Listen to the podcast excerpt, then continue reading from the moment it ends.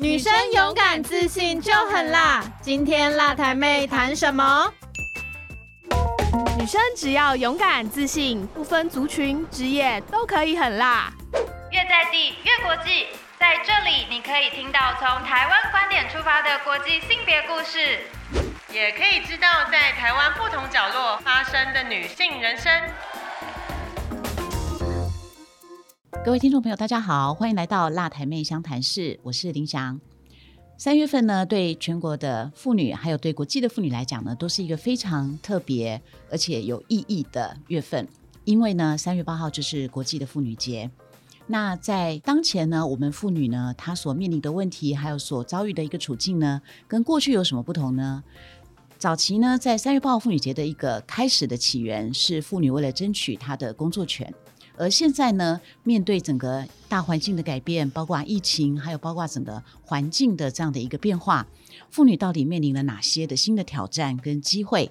今天呢，我们就要邀请两位辣台妹一起来跟我们聊聊国际妇女节，还有在面对整个大环境的改变下，我们有哪些妇女的行动正在发生？好，我们先欢迎我们今天的两位来宾。首先，第一位呢，介绍的呢是我们妇权基金会的研究员 Annie。嗨，大家好，我是 Annie，很高兴今天可以来辣台妹相谈室和大家聊聊天。欢迎 Annie 哦。好，第二位呢是我们富权基金会的组长，也是我们的惠仪。嗨，各位听众朋友，大家好，我是慧仪。好，欢迎两位到我们的辣台妹相谈室。那我首先想先请教一下 Annie 哦，因为我们看到整个气候的一个变化呢，除了整个气候的 COP 会议里面呢，都不断在强调呢，希望在整个气候决策里面有更多的女性的参与。当然呢，我们也发现，在日常生活当中，女性原本承载的这样的一个气候的角色，还有气候的敏感度，好像都比男性来的多。那可不可以请你先谈谈，目前在国际上面针对气候行动？有哪些的跟性别有关的倡议？嗯，好，基本上呢，我们从去年底在英国的苏格兰开的这个 COP 会议里面，其实就可以发现有蛮多就是有关怎么样促进更多的女性加入这个领导阶层来参与这个气候决策的倡议，包括像是联合国他们结合了几个国际的这个女性领袖组成了一个联盟，希望透过这个 role model 的方式来让大家知道，就是气候决策女性是不会缺席的，而且也不应该被缺席。那一直到今年三月。因为大家知道，每年三月其实都有一个很重要的世界妇女的大会，那它的全称是联合国妇女地位委员会。那相对应的，在场外也有这个 NGO 非政府组织的周边论坛。那在这整个三月的期间呢，我们也可以看到非常多的妇女团体，也有很多国家的领袖，甚至是联合国秘书长，也都在 CSW，就是这个妇女地位委员会上面，直接说希望有更多的女性可以加入这个气候决策。的讨论，然后他也提到说，他知道就是女性成为气候决策的领导，在各个国家各个区域可能都会是一场很艰难的战斗，但是联合国愿意请全力来支持就是这场战斗。那他也特别在会议上面宣誓，就是未来只要是跟气候相关的这些决策的倡议等等，他都希望有更多的女性或是女孩们可以一起加入这个倡议的行动。所以，其实从五年前我们可能看到那个巴黎气候协定提出来，那就已经有非常多人在积极倡议这个女性领导气候决策的这个部分。那经过了这五年，我们也可以看到，像是瑞典少女 Greta 的身影一直不断的在国际上面出现。所以，我们对于就是未来有更多女性投入气候政策、气候讨论。这件事情其实是乐观的，但是它需要就是更多的，不管是国家的资源或是人民的意识来一起支持这件事情。对，我们的确看到现在国际社会，它真的非常的关注，在整个气候决策当中，能不能纳入女性的声音。那当然，我们也看到很多的这种 young generation 呢，他也用他的方式来表达他对这样的一个气候的这样的一个呼吁跟倡议。他们有意识的觉醒，认为说未来希望是一个什么样更好的世界，我们必须要怎么样从更小开始去让大家意识到气候这件事情是。大家共同的责任哦，嗯，对。那我们可不可以除了就是说在决策的这个部分，我们看到有这样子的一个国际的倡议。那我们今年呢也发现有非常非常多的国际性的组织、非政府组织的这样的一个周边论坛里面开始发生，然后也邀请国际社会不同的组织，大家共同来分享这些好的行动跟方案。那这个部分呢哎，你可不可以帮我们分享一下？就是在这段期间以来，你有没有看到哪些的这样的一个民间组织，他提出来的这些方案跟倡议呢，是很值得大家再进一步去审视跟学习的？基本上呢，像我们刚才讨论的，比较像是决策的领域嘛。那其实气候变迁这件事情，真的已经影响到我们日常生活的。每一分每一秒，大家如果仔细感觉的话，你可以知道，就是气候这件事情，不管你是住在哪里，或者是你是哪一方面的专业领域，这件事情已经影响到你的日常生活。所以，其实在这个非政府组织周边论坛的这个期间，我们可以看到来自世界各地的妇女团体，他们也都透过分享他们的专案，来让大家知道，就是气候变迁这件事情，已经是就算不想面对，你也得面对的。新日常。那现在在国际上面呢，我自己觉得我印象最深刻的是，大家可能都会觉得气候行动都要透过像是 workshop 啊，教导你气候知识啊，或是什么的方式来进行。但是在我们自己这次主办的一场论坛里面，我们发现其实你要倡议气候这件事情，不单单只是用跟大家讲气候有多严重，而是回归就是日常，像是用。艺术的方式其实也是一个很好跟大家做气候对话的沟通的管道，因为用这种软性的，不管是画画啦，或者是透过艺术的表达，让大家知道其实我们的环境已经在做改变了。这件事情我自己觉得是更容易打出我们的同温层，让更多人关注这件事情。那其实也是因为我们这次的研讨会是邀请到住在纽约的一个组织，叫 Human Impact Institution，它就是。用这种艺术的方式来让在地的社区有更多人可以投入这样的气候的关注。那除此之外呢？其实我们发现中南美洲有蛮多在地的原住民组织，也都是用这种 storytelling 这种说故事的方法，然后还有艺术的方法，让更多原住民的伙伴或者是一般的人知道原住民的故事，然后也让更多人理解，就是我们正在生活的土地已经被我们。破坏到某一个阶段，我们必须要去回复它，然后必须要去重视它。哇，我觉得你刚刚提到一个真的是非常好的一些方法跟 idea 哦。因为呢，我们发现说，当然除了静坐以外，我们还有很多的方式，透过多元的表现形态、更创意的方式去唤醒大家的。自觉，包括透过这种艺术文化的交流，也是一个很好的形式。我有看到一个很好的案例，我也可以分享给大家，我也觉得非常的印象深刻。是在尼泊尔这边，那透过这个非营利组织跟国际社会的合作呢，因为啊，它是在一个比较。农村的偏乡的这个地区呢，他们协助当地的这些妇女，透过友善耕作的方式啊，能够产生就是说在当地能够形成一个自给自足的一个支持系统。然后呢，他们也可以透过这样子的一个耕作的一个模式呢，去带出对于环境的友善，对于土地的一个友善。我觉得这也是一个非常好的一个推动的方式啊。它除了一个经济的培力之外，它也是一个。很具体的气候行动，没错。其实我真的觉得，每年在这个非政府组织论坛里面，我们都可以看到来自世界各地最在地的案例的分享，然后都会让我们再重新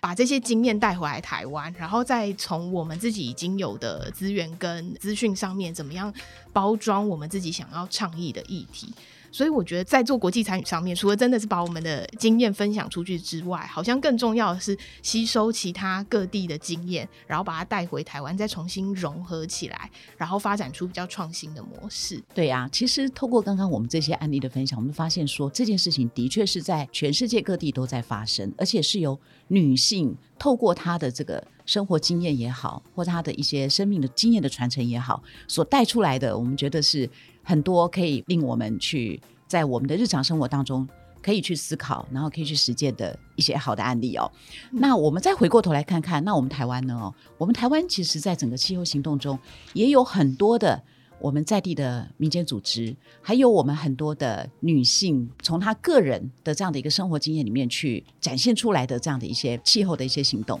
那我们接下来是不是请？会议哦，也跟我们分享一下。我知道我们今年国家妇女馆呢，我们的策展主题就是以气候正义、女性行动当做是我们这几年我们希望能够大力推动，然后去结合更多的公司伙伴一起来推动的这样的一个主题。那可不可以请你稍微跟我们谈谈，就是我们这次的整个策展的动机，还有我们所带出来的这些行动，大概有哪些的方向？对应回来，其实台湾其实我们也有很多的民间组织，其实一直以来在我们的各地哈，全台湾各地其实一直做了很多跟气候相关的行动。那也就是今年我们为什么台湾国家妇女馆或做这个气候行动的展览，就是说我们的超能力世代，就未来我们台湾到底应该要怎么样去应应这个气候变迁？包含是说，因为刚刚 a n 也讲到，整个气候变迁是影响所有每一个人哈。我想在台湾的每一个人其实都有感受到，包含说可能天气越来越热，夏天，然后或者是整个大环境的改变，其实我们都受到了一些影响。那再回到台湾这些组织，所以我们今年才做了这个展览，然后我们试着从四个面向来让大家更理解哈，我们可以做哪些在日常生活中也可以来响应哈。台湾其实有台湾版的气候少女，她也是透过一个公共政策，她觉得想要去改变这个塑胶的这件事情，然后提了一个政策，然后。也促使政府去改变哈我们的那个塑胶吸管这件事情哈，所以其实你会发现，从青年的行动以外，包含民间组织都有。所以，我们从觉醒开始之后，我们的第二个核是行动。我们到底从日常生活中，我们也可以有哪些行动哈？所以在今年我们这个展，我们特地从十一住行娱乐这几个面向，我们来看看说，我们到底在这个日常生活我们可以做哪些哈？那当然就是刚刚林翔有讲到有一些组织哈，那我觉得特别。要跟大家介绍，大概就是我们这一次展览有共同合作的有六个单位哈。那主要第一个是主妇联盟哈。那我想各位听众可能对于主妇联盟这个组织应该不陌生哈。在这几年来一直在推动一个习食，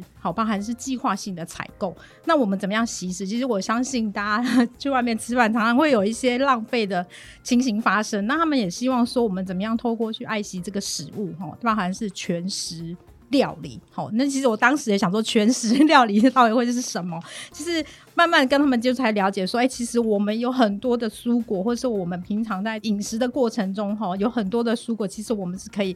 全部再利用哈，包含有一些丑蔬果哈，大家可能觉得看起来长得不怎么样，可是其实它营养价值可能很高哈。所以在主部联盟这边，其实他们一直以来也希望说，哎，大家透过饮食，我们是不是除了计划性的采购以外，我们也可以有其实的概念，我们也可以将我们的食物哈全食料理这样子来推动。那不然他们还有另外一块是能源的转型，然后其实透过很多节能的教育，除了我们现在发现台湾也因为电价相对比其他国家来的。便宜哈，所以也一直希望大家能节能这件事情，也透过很多的教育，然后让民众。或者是我们在日常说我们怎么样透过节能，包括它的冰箱哦，大家可能常常在家打开冰箱，你会发现，哎，可能你很漫无目的的塞很多东西进去，其实对能源其实也是一个消耗。那我们怎么样透过，哎，也许我们在冰箱的管理上面哈，可能更有概念，好，那其实也是呼应能源好，或者我们节能这件事情好，那这就是我们一个主妇联盟。好，那第二个是我印象很深刻的是一个废训妈的二手漂流计划，好，那它其实是一个。脸书的社团，那他们在发起这个计划，主要其实是现在大家都知道快时尚，好，那大家买衣服，网络平台很容易随手哎。购物点一点就哎下单吼，但是你发现这个快时尚，你会发现一件衣服可能五六百块你就可以买到，所以大家在买衣服这件事情其实是变得非常的便利。哦，那被勋妈二手票的计划他们在做什么？他们是希望说，也许大家衣柜打开，大家应该都可以发现你的衣柜有一些衣服你已经不穿了，或者是你已经过了一个时间，或者是随着年纪或身份，或者是各种不同场合，你的衣服也许你已经不会再穿。他是希望说，是不是有共享衣柜这个概念？好，那那个共享。衣柜是什么？就是也许我不适合的衣服，可是对别人来讲，它是一件另外一种类型的，或者另外一件新的衣服。然后，甚至是他带着亲子。好，我们透过其实我刚刚你也讲到说，我们怎么样从扎根的教育去让每一个人更理解说环境永续这件事情是很重要。所以其实要从小朋友开始，我们告诉他说：“哎，其实我们在做很多事情都要对环境好有一些些的概念。”好，所以他们也。带着亲子，带着小朋友，去透过把一些废弃的衣服，然后做一些改造，然后通过一些衣料，然后做一些作画。包括刚才你讲说，我们是不是可以从艺术，好，或者是有一些特别不同的方式，我们也来呼应这个气候的行动，或者是来响应。好，所以我觉得我在这一次策展中也很对于废墟妈这个，我也觉得印象很深刻，是她除了大人的这样子的倡议以外，她其实是带到小朋友，我们怎么样从我们的下一代开始也。让他有这样的意识哈，那这是我们第二个组织。那第三个是芦苇女力。那我觉得他们做的特别的是，大家应该有喝咖啡的经验哈，可能你都走进咖啡店，你可能会喝咖啡。可是他们就是跟路易莎合作哈，大家应该知道那个咖啡麻布袋，其实如果没有再利用，它就是一个废弃物，它其实就是丢掉的垃圾。那他们去看到这件事情，他们去思考说，那能不能由民间的单位跟一个企业单位去做一个合作，然后把这个咖啡麻布袋能做一些文创商品，然后能让它成为一个循环经济的概念。那甚至是它其实帮助了很多二度就业的中高龄妇女哈，然后让他们其实有一个经济力的产生。它其实是形成一个很棒的一个善的循环，就是说除了我达到经济的收入，但是我又关心。整个环境的议题，甚至这个废弃物可以再有不同的改造，可以让它可以再被利用。那我会觉得说，哎，你很多东西有在被利用的可能性，我们就可以减缓很多很多的对环境的污染，甚至是对环境的一些伤害。哈，再来还有一个端位是边边女力，好，那他们其实在做的是实农，希望鼓励大家要实在地跟实当季。那实在地的意思是说，哎，其实我们有很多当季的一些农产品或蔬果，现在大家也比较能接受是产地直销这件事情，好，或者说我们就真的去购买产地出产的一些农作物，好，那他说时当季就是我们当季常常就是，哎，我觉得。以前台湾其实很多女性，其实她在农业发展上面其实有很多很多的智慧哈。那包含他们会去看到整个时令，春夏秋冬这时令上面其实有不同的食物，其实在那个季节里面是适合生长的。那他们就希望说，我们可不可以鼓励大家在吃的过程中，我们可以食在地也食当季。最后一个呢是妇女新知，好，那他们其实也跟芦苇女力他们做的事情有点差不多，就是他们针对于牛仔裤，哈，其实大家人手应该随便衣柜打开都会有一件牛仔裤，但你也一定有一件牛仔裤是放在那边，哈，那他们就是针对把牛仔裤做一点改造。然后也去协助中高龄二度就业妇女去做一个经济力的协力。台湾我觉得蛮多人也蛮有意思，是衣物会做回收，但是其实经过统计发现，有百分之三十五的衣服其实还是没有办法回收的。好，所以我们怎么样利用再造这件事情，是我在整个我们今年的展里面一直看到的一个，是我们怎么样把一些可能没有办法用的东西，我可以再造。好，或者是我们怎么样透过珍惜我们现在身边的东西，然后让每一个人都可以去呼应这个环境永续的这个议题。那我会觉得说，这个展，我觉得测完展，我会发现，在日常生活中行动，你会发现你有很多事情可以做，包含你可以绿运输，哈，就是说我们可以多走路，然后大众交通工具也有很多的团体，他开始去关心海洋的议题，因为台湾是四面环海，哈，那你会发现有很多包含净滩，然后包含。说花莲有一个回游吧的组织，她也是一个女生，她觉得海洋这件事情，我们。台湾人很爱吃鱼哦，我想我自己也是。然后呢，但他就觉得说，哎，我们怎么样去友善整个海洋的生态？吼，那我想这所有的民间组织都是我在今年中，我们台湾国家妇女馆这个展，吼，就会发现台湾在很多各地也有很多很棒的行动，吼，那也跟世界跟整个全世界其实是接轨的。那这是我今年在测这个展的看见，这样。哇，我觉得真的听完这个会议解释哦，实在是太丰富。了，真的要鼓励大家一定要到国家妇女馆来看我们的这个超能绿世代哦。的确，我们透过这次的策展呢，才发现说，原来我们很多的生活上的小细节就已经可以为环境做出一些贡献了。我们都非常期待未来有更多更多的女性可以投入在这个部分哦。好，那我想听完了我们国内国外的案例哦，我想要请教一下两位，就说。那就两位对于这整个气候的行动上面呢，有没有你们平常已经在做的事情，或是说你觉得透过我们这样子的一些对谈当中，有启发你一些，你觉得或许未来你可以在这个议题上面呢，可以有更多的贡献的部分，有没有？Annie，你的想法呢？我其实刚才就是听完会议讲的那一段啊，然后因为昨天我们刚好也有一个机会可以跟就是这几个策展单位稍微聊一下他们。在做的事情更细致的部分，然后有一个数据就是有点吓到我，就是费逊妈说，就是我们每分钟在台湾就有四百六十件衣服被丢掉，然后我常常就是因为这些数据而让我觉得。对我常常自己跟别人讲说，哦，气候变迁很重要，气候变迁已经不是气候变迁，已经是气候危机了，很重要。但是我好像。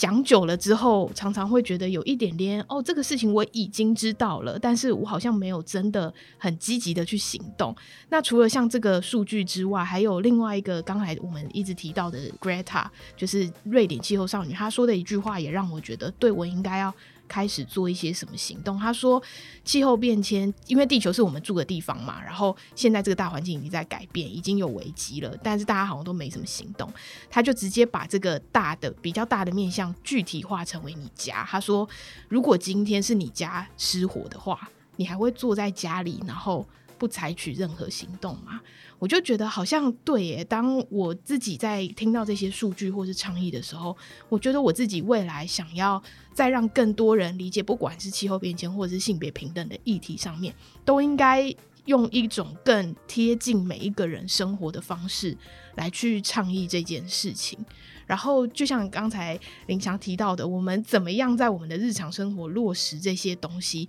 也是我们每天得。督促自己，像是买衣服这件事情，我特别有感，因为真的很喜欢上网，然后划一划就觉得哦，这件好像蛮好的，我就买下来。但是现在我真的会再三思考，就是这件我是不是衣柜里面有一个类似的，那我是不是还可以先把它拿出来看看怎么重新搭配，而不是就冲动了直接买下去，因为。上网买衣服，除了衣服本身可能是会需要你之后就不会再穿啊，或者什么之外，它的运送过程，包括它的包装，那个都是碳足迹。所以对我来讲，我自己在消费行为上面，我有更注意我自己的消费行为，不要因为什么东西便宜，而就觉得它是没有成本、没有代价的。其实它的代价都是我们自己付出的代价。这样，哇，很棒哎！对，其实的确，你刚刚讲到这个，我也觉得很惊讶。每分钟有四百多件衣服被丢弃，对我昨天听到真的吓到。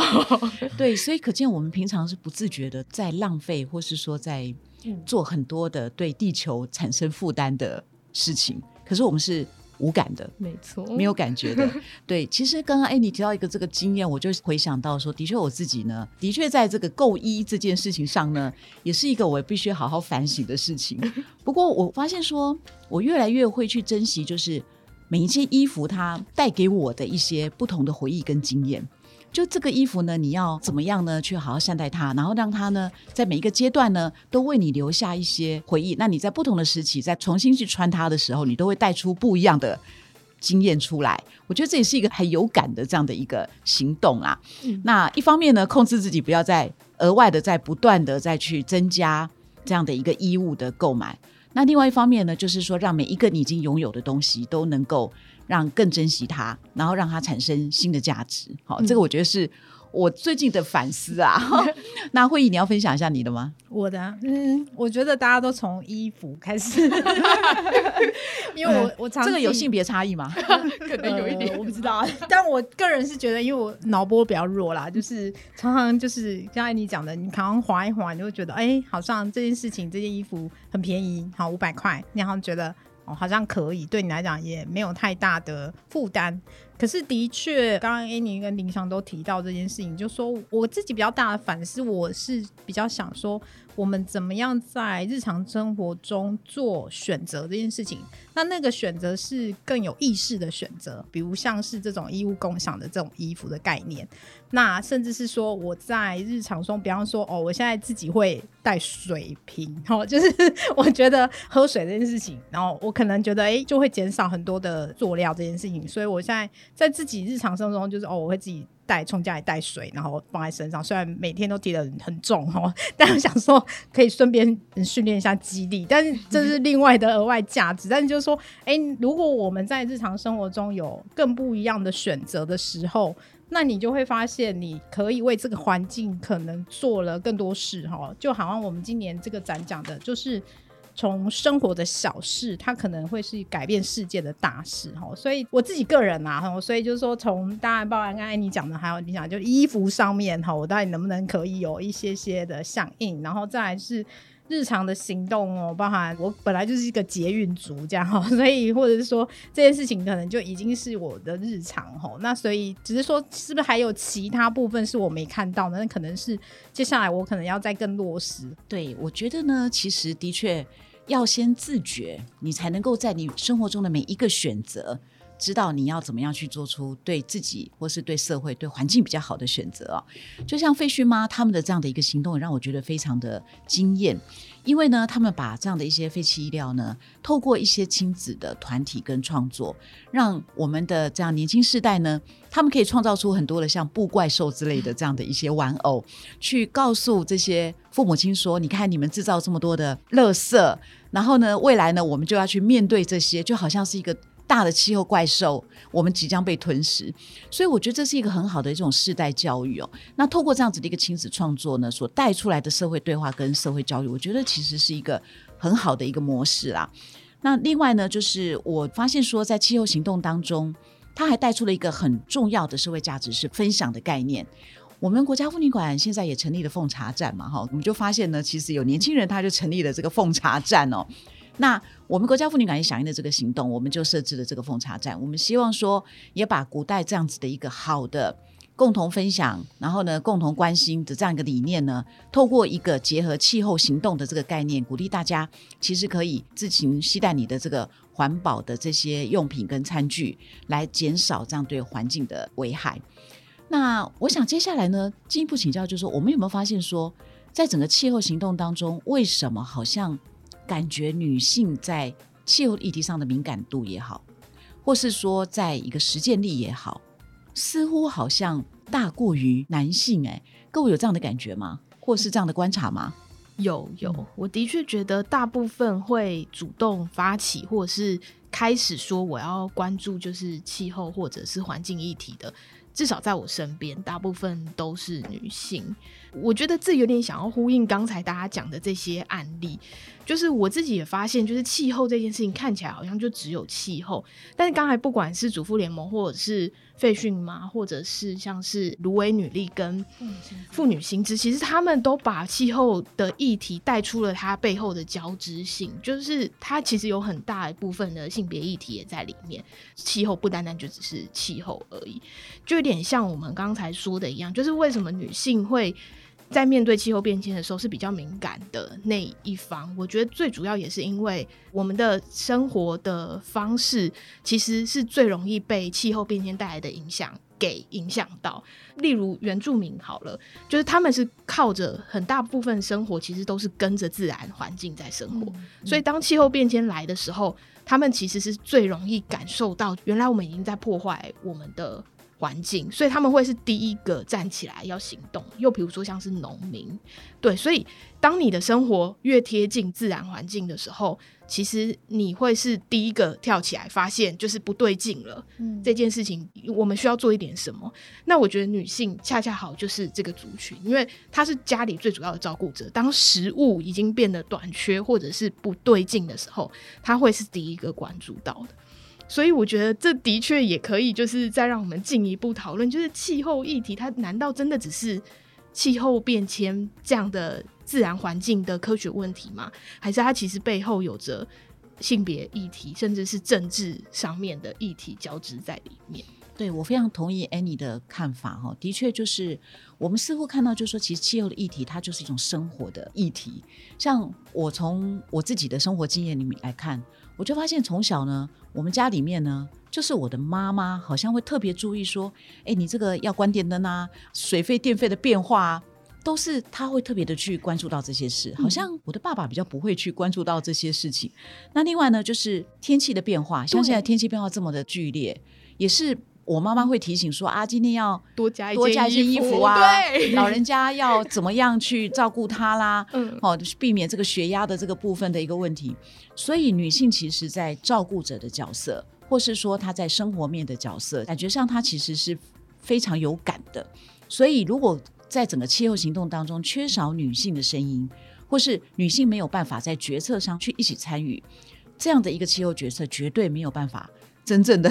能够普及到，或是说真正的能够去快速的加速我们希望能够达到的一个目标，所以的确，我觉得在共同的决策这个部分，提升不同的多元的这样的一个气候行动参与是绝对很需要的。嗯，会议你有这样的观察吗？我蛮认同 A 你刚刚讲的哈，就是包含是说，我们从农业这件事情来看，你现在会发现，好像是女性她开始包含说，她也许返乡去做一些农业，或者说她去耕种，她其实是带着要对这个环境、这个土地有更大的责任，她希望有更永续这个土地，然后甚至是想到也许未来下一代的环境，我们到底我们常常会听到的是，我们到底留给下一代什么样的环境？哈，所以其实林强跟 Annie 讲的，就是女性因为在生活中很多的面向，她其实很息息相关，所以变成她会高度关注她生活周遭的一切。好，那当然，我觉得有一块很重要，是我们怎么样让更多女性去参与决策这件事情，是她会更有意识的带领整个，也许我们在决策的过程是更